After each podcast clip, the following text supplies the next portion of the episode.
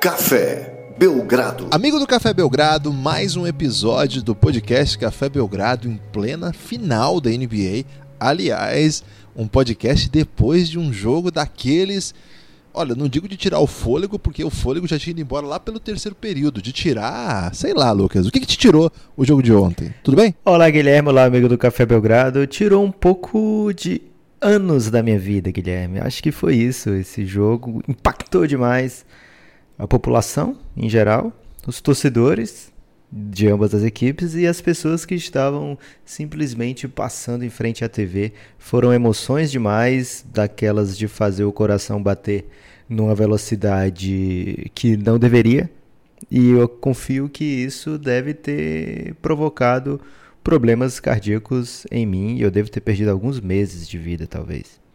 É, foi uma hecatombe, Lucas. Foi uma hecatombe para as duas equipes por motivos bem diferentes e evidentemente que é, nenhuma delas sai desse jogo plenamente satisfeita, embora o Golden State tenha saído com a possibilidade de ainda ser campeão, o que ficou assim muito perto de não mais ser possível. Claro que eu estou falando também da lesão terrível de Kevin Durant, uma imagem deprimente mesmo, deprimente no sentido de que você olha e fica deprimido, uma, uma história muito triste de fim de uma temporada, de um playoff pelo menos exuberante do, de um jogador que estava sendo o melhor jogador dos playoffs, ou pelo menos um dos melhores jogadores dos playoffs. É, o Toronto também tinha muita coisa para. Meu Deus, esse jogo assim é um jogo com componente emocional que cada historinha que a gente vai lembrando do meio do jogo vai deixando a gente meio comovido assim. É um jogo que tem uma gravidade assim, que é uma coisa inacreditável. Então, contar a história desse jogo aqui é, vai ser, nós estamos falando já quase 24 horas depois, né? Quase um dia depois. E ainda tem bastante coisa para digerir ainda e não dá nem muito tempo, né? Porque daqui dois dias, a gente está gravando isso no dia 11, já vai ter mais um jogo e também provavelmente com contornos daqueles de deixar nos deixar com oxigênio em falta. é, Lucas, antes de entrar propriamente na análise do jogo, eu preciso fazer uma coisa que eu não sei se você sabe o que é. Guilherme, antes de você fazer essa coisa, eu tenho que fazer uma reclamação. Ok. Qual é? A minha reclamação é a seguinte. Para mim, o draft. É, é para mim? Pra, é, não, não é com você. Exclusivamente okay. para você. É uma reclamação okay. com a vida. Para mim, o draft é top 3 momentos especiais da temporada da NBA. E se eu não tivesse. Porque eu não tô sendo muito honesto comigo mesmo, que para mim é o principal momento da temporada da NBA. É o momento que eu mais gosto, que eu mais curto e tal. E aí. Eu tô acostumado recentemente o Golden State acabando muito rápido a série final e deixando um tempo bem agradável aí para a gente se preparar para o draft. A gente já teve noite de draft 28 de junho, 24 de junho e esse ano vai ser dia 21 de junho e a série está se alongando de uma maneira que é capaz de terminar a temporada e na noite seguinte ser o draft e a gente não pôde curtir adequadamente essa, essa esse período aí pré-draft. Então tenho que fazer essa reclamação aqui. Precisamos de uma data pelo menos uns 10 dias depois da final para poder curtir ao máximo essa noite tão especial. Pelo menos, Guilherme, para isso a gente tem uma série chamada Belgra Draft, que é um conjunto de minisséries formando um grande universo Belgra Mirror que ameniza, né? Que lá a gente fala de draft o tempo todo, então pelo menos essa partezinha aí tá me deixando um pouco menos que zumbado porque, se eu for honesto comigo mesmo, Guilherme, eu tô achando que essas finais já estão começando a atrapalhar a minha vida, particularmente por conta de tirar noites aí que eu poderia estar pensando apenas na noite do draft. É, o draft vai ser na quinta-feira, hum, dia 20, não essa quinta, dia 21. Próxima. 20, 20. 20 de junho, quinta-feira. Caramba, eu já perdi mais um dia de. de...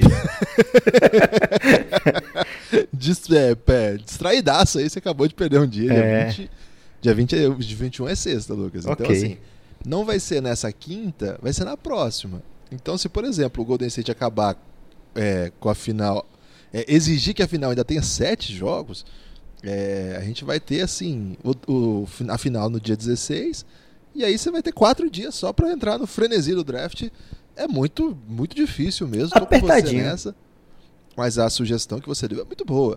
E, coincidentemente, eu não sei como você leu minha mente, Era sobre isso que eu ia falar, Lucas. Ah. Eu ia dizer para o nosso amigo ouvinte que lá no cafébelgrado.com.br os apoiadores têm acesso a basicamente todo o conteúdo que a gente já produziu de áudio, basicamente não, todo o conteúdo que a gente já produziu de áudio, entre eles essa série Belgrade Draft. Olha, hoje nós estamos gravando isso no dia 11, a gente está terminando de editar, então nesse dia 12 o amigo ouvinte já vai ter à disposição mais seis episódios da série Belgrade Draft, indo já para 16 times, Lucas. 16 times já foram é, vasculhados, tentando olhar que peça caberia bem aqui, qual jogador dessa classe cabe com esse projeto, que time que poderia arriscar e fazer uma troca na noite do draft, que time que tem que ficar quietinho.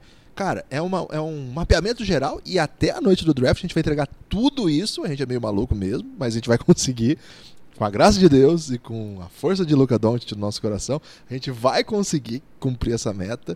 E dessa vez nós não vamos dobrar a meta porque já vai ser o draft. E depois a série vai ser a pós-draft, que também é uma outra série do universo Black Mirror Belgrade Draft. Então, você vai fazer o seguinte: cafébelgrado.com.br. Se você tiver nessa vibe parecida com a do Lucas de eu queria meu draft de volta, é lá que está seu draft.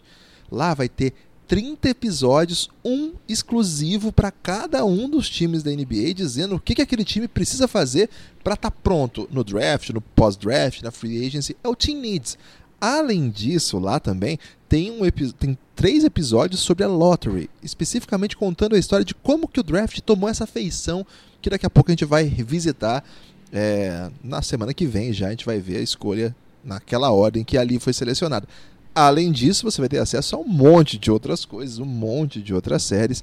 Não é pouca coisa. cafébelgrado.com.br. Se isso aqui que a gente falou não foi suficiente para te convencer, só peço então o seguinte: entra lá no site do cafébelgrado.com.br, que vai lá direto na, pá na página nossa do Apoia-se.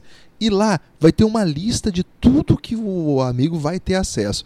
Além disso, tem um monte de outras novidades que aos pouquinhos a gente vai noticiando. Tem a possibilidade do apoio para entrar no grupo de é, apoio Insider, que é o grupo do Telegram, que lá é mais pro pessoal mais ousado, né, Lucas? Posso falar mais... uma novidade aí, Guilherme, desse grupo? Pode falar. É bem provável que na noite do draft a gente fique peixe, que a gente não produza live, porque são três horas de programa, né, Guilherme? É verdade. Mas lá no Giannis o cal vai ser armado e existe uma boa possibilidade de áudios serem liberados aí a cada escolha. Não vamos dar mais detalhes nesse momento, né, Guilherme? Mas já fique pensando aí na possibilidade de você entrar nesse grupo para você viver essa noite maravilhosa. Exatamente. Isso aqui, o grupo, é, se você tiver uma personalidade assim, mais de ouvir, talvez lá você vai ser feliz. Porque você vai ouvir bastante gente que gosta de falar. Agora, se você for uma personalidade assim, de armar o caos, de ter opiniões contundentes, entrar nas discussões, ter teorias, né, Lucas? Por que não? esse é o seu lugar. Então, se você é uma pessoa aí, ousada do basquete, do, na cobertura e no acompanhamento aí do basquete, e tá procurando gente para pensar com você, inclusive para discordar, lá o pau quebra às vezes, mas é muito, muito amistosamente, né? E então se é... você quiser xingar amigavelmente, lá tem o Gondim, né? O Gondim é o anti-herói perfeito pro grupo Giannis e torcedor do Warriors e que tem curtido muito essas finais. Exatamente. Então fica a dica, cafébelgrado.com.br. Te esperamos lá no Giannis. Se você não gostar de grupo ou não achar que vale a pena apoiar um grupo agora, te esperamos pelo menos para ouvir o nosso podcast. Olha, R$ reais por mês é menos de é menos de 31 centavos por dia, Lucas, porque são 30 centavos por dia. É muito assim, é, é, se você quiser mesmo ouvir, é muito fácil ter acesso. Então é isso. Vamos falar do jogo cafébelgrado.com.br. Vamos falar do jogo, Lucas. Por onde você quer começar? Porque foi um jogo que dá para começar de vários lados aqui, como se fosse mesmo um universo contínuo. Guilherme, a história é contada pelos vencedores. ok. Então, a história do Golden State Warriors, do Gold State. O Gold State, cara. O Gold State entrou para esse jogo 6, desculpa, para esse jogo 5, com aquele placar que vai carregar, vai ser carregado eternamente nessa dinastia, né? O time que esteve 3 a 1 à frente numa final e conseguiu perder, digamos assim, né? Sofreu a maior virada da história das finais da NBA, com duas partidas em casa.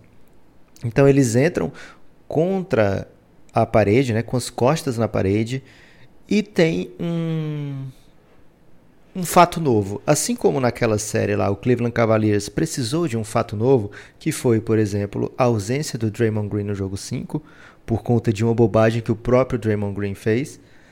É, o Golden State também traz um fato novo para esse jogo 5, fora de casa, que é Kevin Durant. Os motivos pelo qual Kevin Durant jogou é, são bem óbvios, né? É um cara muito competitivo, é um cara que quer ser campeão, é um cara que achou que podia jogar e podia ajudar o seu time. E foi o que ele fez, né, Guilherme? Entrou, ajudou o seu time e no tempo que esteve em casa mostrou o quanto ele faz de falta, né? Quanto ele fez de falta, desculpa. É, o... é, uma, é uma história bem trágica porque, primeiro, o Kevin Durant, ele é um, um free agent.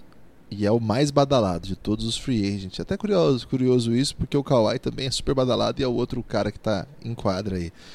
Além disso, é o cara que. É o cara que veio para a dinastia, né? Na verdade, veio ajudar a construir a dinastia, mas veio para um time que já era pronto.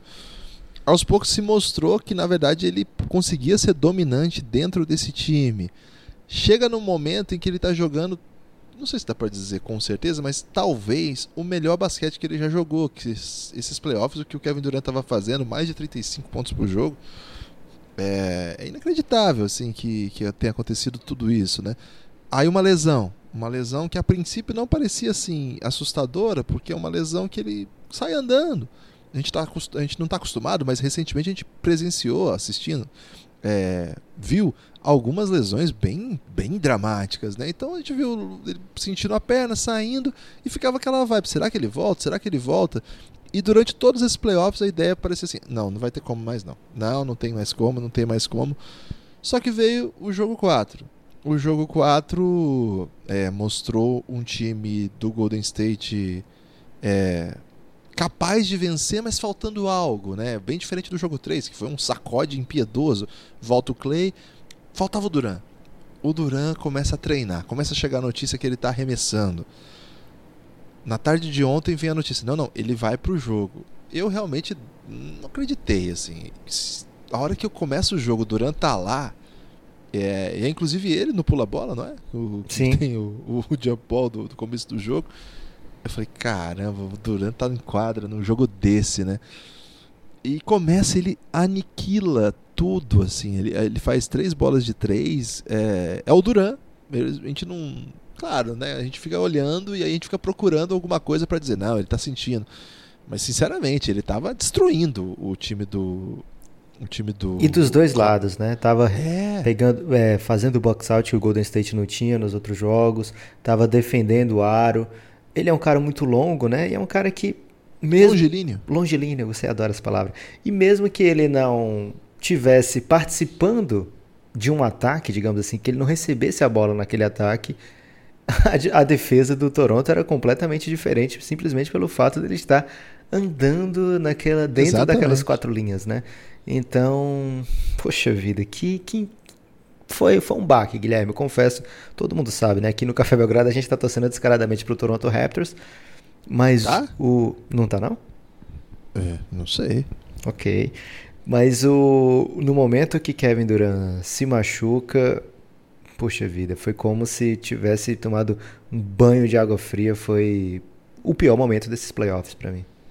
Foi, foi muito triste, né? Teve, teve uma história ali de, de ser contada e que parecia bem, bem interessante assim a história interrompida no lance de segundo período ainda, né? Faltava nove minutos para acabar o segundo período. Uma, um lance sozinho, né? O Ibaka está defendendo, mas ele é o movimento que ele faz sozinho.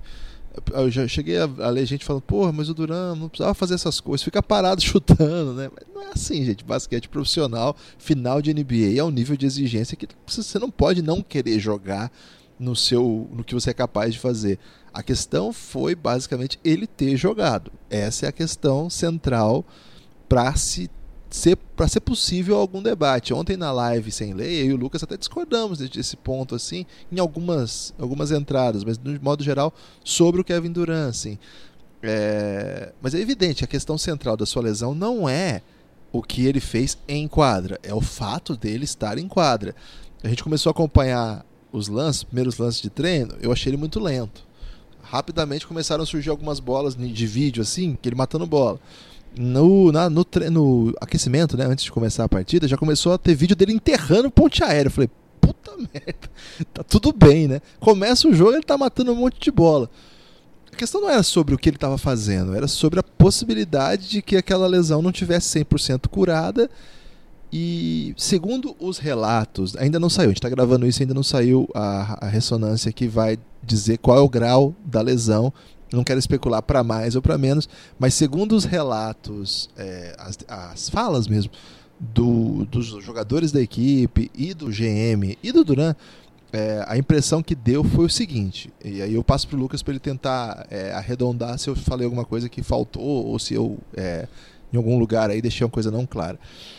O Kevin Durant se machucou, era um tipo de lesão. A lesão que veio agora não é a mesma, mas todo mundo que comentou disse que ela tem uma derivação do que aconteceu. Evidentemente, se não tivesse sido é, se tivesse sido bem curada, a possibilidade dessa outra lesão, que é consequência dessa, aparecer seria muito menor. É, ou quase nenhuma. É uma decorrência, sim, de uma lesão mal curada. Agora, os relatos dizem que é evidente que o jogador quis jogar, evidente que a franquia deixou o jogador jogar. E acho que aqui é nosso ponto assim de, de, de dissonância, né, Lucas? Você acha que a franquia tinha que ter agido de outro modo? Guilherme, Óbvio, né? O, a lesão veio por conta de. Não foi por acaso que ele se lesionou, tá? Esses, todos esses rests que os jogadores recebem durante o ano têm um motivo. O, a tecnologia, a medicina esportiva hoje é muito evoluída. Existem muitos testes que são feitos para prever lesões. São jogadores de futebol são poupados em decorrência desses testes né, preventivos, lesões são evitadas. Mesma coisa na NBA. O próprio Kawhi é o grande exemplo disso nessa temporada. Né? Até foi criada uma frase load management, que as pessoas nem sabiam o que era isso. Né? Foi criado para o Kawhi Leonard isso. Né? Então, é, gerenciar a carga, mais ou menos isso que foi criado para o Kawhi ele acabou jogando 60 jogos na temporada sem nenhuma lesão diagnosticada nova, né? Foi por conta de é, proteção do time, o Kawhi dizendo quando ele estava confortável para jogar e tem sido um dos uma das grandes histórias dessa pós-temporada. Será que esse load management vai tomar conta da NBA? Será que isso vai fazer uma diferença para os anos futuros? Né? Será que a gente vai ver cada vez mais os grandes jogadores jogando menos minutos na temporada regular? Ou menos partidas, né? É, então acontece uma lesão dessa com o Kevin Durant jogando sem estar apto para jogar e esse tipo de lesão que ele teve primeiro, mesmo não sendo, mesmo ele não tendo a lesão no Aquiles no primeiro momento, é uma lesão que ou você cura rápido, o calf, né, como eles falaram, né, strained calf. Se for grau 1, era mais ou menos duas semanas. Se não fosse, era de 6 a 8. Então, não foi curado em duas semanas, então como é que, sei lá, depois de cinco vai estar tá tranquilo para jogar? Depois de, acho que nem foram chegou a ser quatro semanas inteiras, né? Então é bem provável que ele sabia do risco e que os médicos liberaram. Agora, o meu ponto de discordância com você, Guilherme, é o seguinte: se eu sou um médico, o jogador quer jogar e eu sei que ele não pode jogar, é meu dever não deixar ele jogar.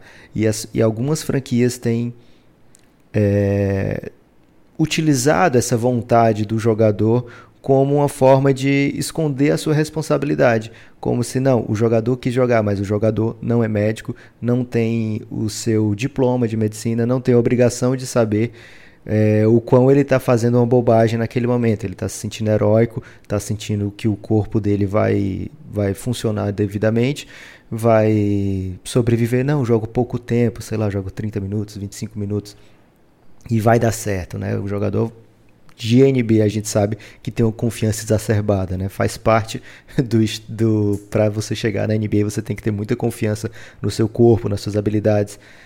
Então esse, é lógico que o Kevin Durant queria jogar, é lógico que ele queria ser o difference maker, né? Olha que bonito que ia ser para a carreira dele, ele trazer o time de um 3 a 1 contra jogar machucado e, e virar uma série dessa? Já pensou o impacto que faz para o seu legado? A função do médico é proteger o atleta acima de vencer aquele jogo, né? Ele não tá, ele não é contratado simplesmente para o time ser campeão. Na minha opinião, ele está ali para cuidar do bem-estar daqueles atletas. Não deveria ter sido escalado Kevin Durant, deveria ter sido vetado. A impressão que eu tenho, Lucas, é assim, é eu eu acho que tem mais gente jogando com risco de agravar a lesão. Eu acho que é comum na NBA. Eu acho que o Clay Thompson não está curado, porque a lesão dele foi tão grave que ele ficou fora de um jogo. Pro Clay ficar fora de um jogo desses, que já estava sem o Duran, a lesão deve ter sido muito mais grave. Agora, evidente, cada lesão tem sua história e o jogo também se apresenta, cada, cada atleta tem sua composição corporal também. De fato, assim, eu, eu, eu tendo a, a entender o seu argumento, mas também imagino o seguinte: o médico talvez tivesse a esperança de que ele não se machucasse. Porque às vezes acontece de não se machucar, né? O Kevin Looney se machucou, voltou, estava dado fora da temporada. Eu duvido que ele está curado da sua lesão. Eu duvido que a, ele não pode agravar essa lesão para alguma coisa que prejudique também a sua carreira. E ele é um jogador com muito menos possibilidades do que o Duran, financeiras, de mercado, etc. Eu acho que faz parte do jogo, assim. Eu, eu acho que isso é parte do pacote também acho que o Kevin Durant não deixa. E, e aqui é um achado. Isso aqui não é uma informação. E posso estar muito errado. Não seria a primeira vez. Que ele tem mais gente também para decidir as coisas com ele. Não é só o clube. Um cara desse tamanho tem staff. Eu tenho, tendo a imaginar isso pelas outras histórias que a gente ouviu, inclusive a do, do Kawhi, que deu todo aquele embrólio. Agora, outra coisa que eu também penso a partir disso aí, né? Porque a, ontem a gente conversou, não, a gente não tinha visto ainda a entrevista do Bob Myers, que foi bem, bem incisivo, assim, né? Foi bem comovente. É, o Bob Myers chora muito e ele fala, né? As pessoas que o liberaram são boas pessoas. Isso aqui eu acho batom na cueca, Lucas. Essa parte. Então, tá, tá entendendo, né? Eu defendi meu ponto e acredito naquele meu ponto.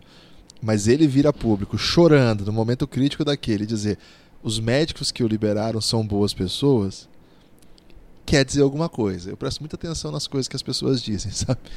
E eu acho que aqui tem alguma história aí. Eu, eu prefiro, então, esperar sair mais notícias sobre tudo isso. O Kevin Durant se pronunciar, a adjunta.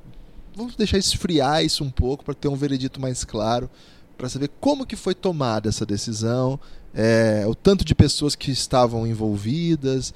É, a primeira notícia que a gente recebeu foi que o Duran se tranca, depois que percebe que é uma coisa grave, com seu agente lá no, no vestiário e não queria ninguém perto, veio a Doris Burke muito comovida, assim. Foi uma imagem que até que eu não estava esperando, voltar do intervalo, eu, ah, machucou, tá, voltou a lesão. Porque na nossa cabeça não era uma lesão é, gravíssima que ele poderia correr risco. Tanto que, e aqui já vai um segundo debate que a gente também travou, é, teve aquela cena patética da torcida do, do, do Raptors é, batendo palma por uma lesão, mas quando eu vi aquela lesão, eu não estava vendo aquela lesão como uma lesão que afastaria o jogador por um ano. até O tempo médio de retorno dessa lesão é nove meses.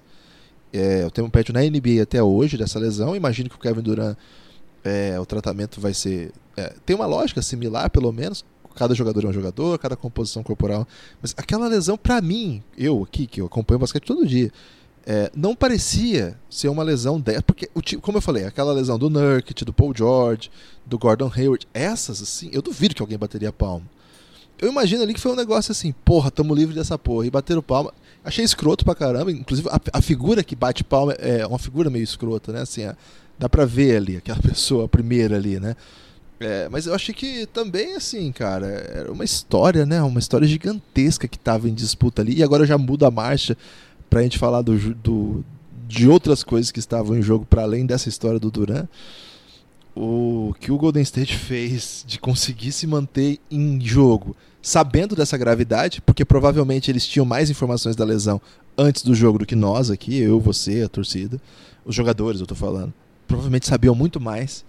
Os caras conseguirem voltar pro jogo, conseguirem abrir vantagem, mostra o coração desse time, né? Eu sei que é clichê falar de coração de campeão, coração, mas esse time ele tem uma força assim que às vezes a gente é, não comenta tanto. Não tem isso também, Lucas? Guilherme, é impressionante realmente. Na hora, eu, diferente de você, já fiquei com a impressão de ser algo muito sério. O Igodala carrega o Duran até o vestiário. É verdade. O Curry vai atrás dele. Eu penso assim, poxa, esse time agora vai se desmontar. E vem um herói inesperado, mas que foi contratado justamente por ter essa capacidade de ser esse herói, né?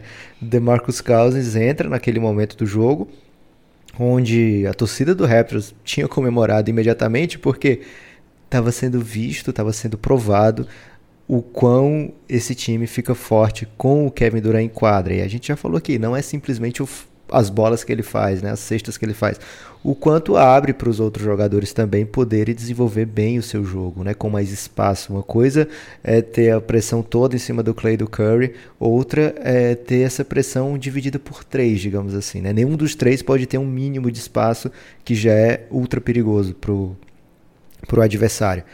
Então, sai o Iguodala carregando o Duran com o Curry atrás, entra o DeMarcus Cousins no jogo e ele meio que segura emocionalmente o time ali, né? Porque tinha uma chance grande do, da partida ser, é, ser perdida naquele momento, é, naquele impacto da lesão do Kevin Durant, né? Mas o DeMarcus Cousins consegue com muita raça, inclusive, não foram cestas fáceis, né? Foram cestas que ele brigou, batalhou, pegou rebote lá dentro e fez sete pontos seguidos que meio que estabilizaram. E aí vem aquela segunda reação que é vamos ganhar isso aqui por esse cara, né? A gente quer muito dar essa vitória pro Duran. E o que se viu em quadra foi um Golden State e um Toronto Raptors, que do outro lado também, a gente vai já falar do Toronto, né, o que foi essa partida para eles. Mas a briga em quadra lembrava muito um jogo 7, né? Lógico, para ambos parecia muito um jogo 7. É um jogo de fechar a série o, o Toronto não tinha nenhum interesse em voltar para a Oracle Arena. O Golden State não tinha nenhum interesse de perder ali, ficar um encerrar daquela maneira essa, essa sequência de vitórias em finais. Então, era um jogo 5, um jogo 7 acontecendo num jogo 5 naquele momento. E que jogo que foi, né? Foi um jogo muito, muito brigado, com muita qualidade técnica. Agora, a bola de três pontos do Toronto Raptors teimou em não cair durante três quartos e isso deixou que o jogo ficasse é, no feitio do Golden State poder chegar lá no último quarto e conquistar essa partida. Foi um jogaço. É esquisito, porque a impressão que eu tive durante todo o jogo é que o Toronto estava jogando muito mal e o Golden State muito bem. Mas no placar a coisa não estava muito assim, né? No placar teve um momento que o Golden State abriu bastante, mas o Raptors foi remontando. O Magazosh, que jogou muito bem ontem, o Van Vliet já não foi o Van Vliet que a gente gosta tanto, né? E o Kawhi tava num jogo esquisito, assim. Não era um grande jogo do Kawhi, não. Mas de repente, não mais que de repente, ele matou a bola, ele matou outra bola, ele matou outra bola. Ele foi tipo 7, 9 pontos seguidos, assim. E faltava 3 minutos para acabar o jogo e o Raptors estava com 6 pontos na frente. Falei, cara, como que foi isso? Do nada, assim. É, não, vejo que não é do nada, mas é, não era a história do jogo, né? A história do jogo tava de outro ritmo e aí o, o, o Kawhi meio que fala, tá, agora eu vou decidir isso aqui. E ele decide isso aí. Até um momento muito esquisito, é, que o Toronto pede um tempo com vantagem no placar, o Golden State sem possibilidade de se arrumar até então, com um tempo só por, por pedir, por isso não tinha conseguido parar o tempo ainda, faltando acho que dois minutos, dois e pouquinho. Ninguém entendeu essa e o Golden State volta. E essas três bolas, foram três, né, seguidas. É, essas bolas finais aí do Golden State foi uma mais linda que a outra. E aquela do Clay, o que, que foi aquilo, velho? Aquela jogada do Clay, eu peço aí pro amigo ouvinte, não precisa dar pause, né? Vai lá no, no YouTube e procura os, as últimas bolas. Se bem que o YouTube entra o áudio na frente e dá pausa da gente. Então faz isso agora não, faz depois. Mas vai lá e procura as últimas bolas, especialmente essa bola do Clay. E se a pessoa prometer voltar, Guilherme, pode dar pausa e assistir e voltar. Mas aí é difícil. Eu nunca, nunca confio em alguém que promete voltar, Lucas. Caramba. Palavras duras. Você quer falar sobre isso? E aí, Lucas, no momento central da, do processo, nesse, nesse momento, o, o que o Clay faz ali é, é, é bem Splash Brothers esse final mesmo. Né? É, até porque, assim, estavam mal acompanhados ali, o time estava se arrastando mesmo. Mas esses caras jogam muita, muita bola. E tava seis pontos. E eu falei, vai ser campeão. Mas aí eu olhava pro Curry, pro Clay, eu falei, cara, mas tá o Curry e o Clay ali, eles não... Pá, bola, foi, acho que foi o Curry primeiro, né, que faz o três pontos. Caramba, e fez todo sentido aquele final de jogo. Não foi um absurdo. não, não é uma... Foi muito, foi muito cinematográfico, Guilherme. Foi, é, foi cinema. O Draymond Green fazendo aquela bola de três no último quarto e dando aquela risada, cara, aquilo ali é muito NBA Finals. É muito coisa pra. É, aquilo foi antes do Kawhi entrar, né? É, o, o mas o, o Toronto já tava na frente, o Golden State precisando desesperadamente de pontuar. O Draymond Green, que é a última pessoa que você acha que vai meter uma bola de três Caramba, velho, que jogo. Ontem o, o, time titular do Golden State Warriors, o que eles meteram de bola foi uma grandeza. Foram é, 16 bolas de 3 do time titular do Golden State. Cara. 7 do Clay, 5 do Curry, Draymond Green 2 de 4, o Kevin Durant 3 de 3. Nem devia poder, né? Draymond Green matar 50% de bola de 3. E o Iguodala 1 de 3, enquanto o Toronto Raptors conseguiu 8 bolas de 3 pontos no jogo todo. No último quarto é que caíram as duas do Kawhi, caíram duas do Van Vliet, é, mas antes disso estava completamente inofensivo o ataque do artilharia pesada, né? O coach Nick Nurse até fala quando entra no último quarto, é, o time lá 5 de 25, 4 de 25 assim para três pontos, se eu não me engano. Então, é, ele falando que isso estava pesando muito para eles, eles conseguem essa, essas cestas decisivas no fim do antes do fim do jogo, até aquela run, até aquele timeout que assim, não dá para demonizar aquele pedido de tempo. Lógico que normalmente é o time que está sofrendo uma run que pede o tempo. Mas não é como se fosse a primeira vez na história da NBA que um time para num bom momento para organizar é, claro. uma maneira de finalizar a partida, né? O... É falado com o resultado pronto isso, né? Lu? É, o Toronto tinha seis pontos de vantagem, tinha a posse de bola, faltava pouco tempo, então era muito do interesse do Toronto fazer uma cesta naquele momento. Porque colocar uma diferença de três posses ali seria é, algo muito impactante, digamos assim, né? daria uma margem de conforto. Então não dá para demonizar especificamente como o único motivo da derrota.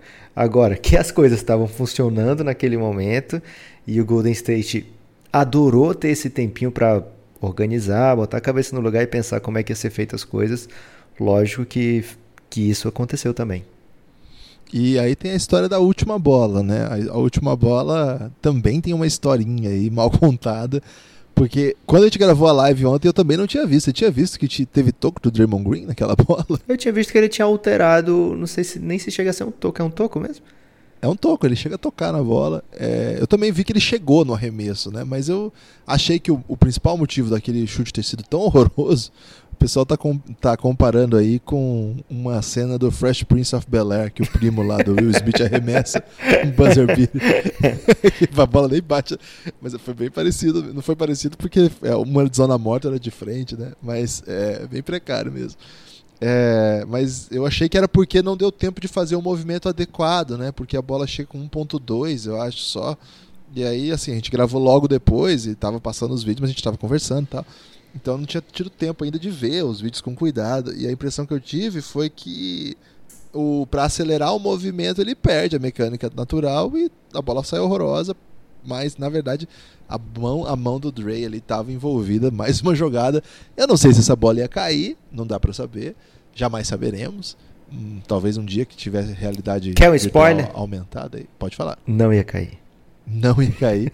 Eu confesso, até admiti isso aí para os nossos amigos hoje no Twitter, que quando começou aquela posse de bola, o falei, vai ser outro Kawhi, tipo aquela contra o Philadelphia.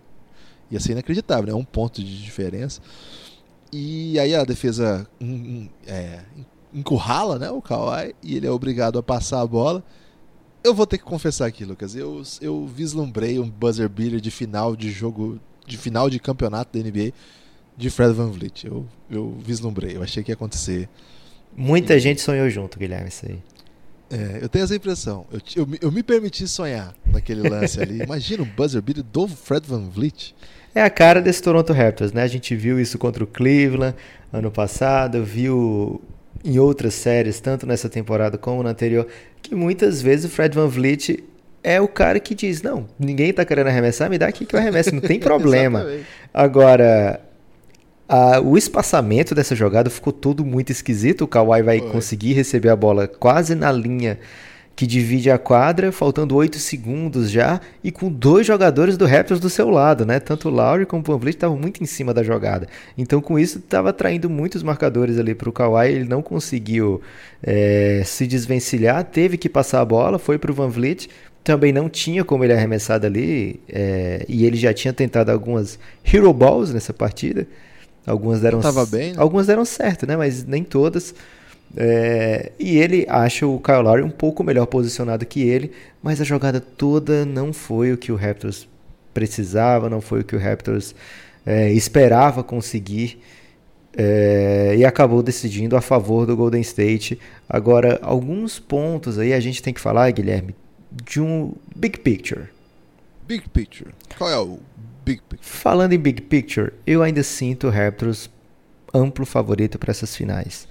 A gente vê linha de lance livre, o Raptors conseguiu ir muito mais nesse jogo do que o Golden State, quase o dobro.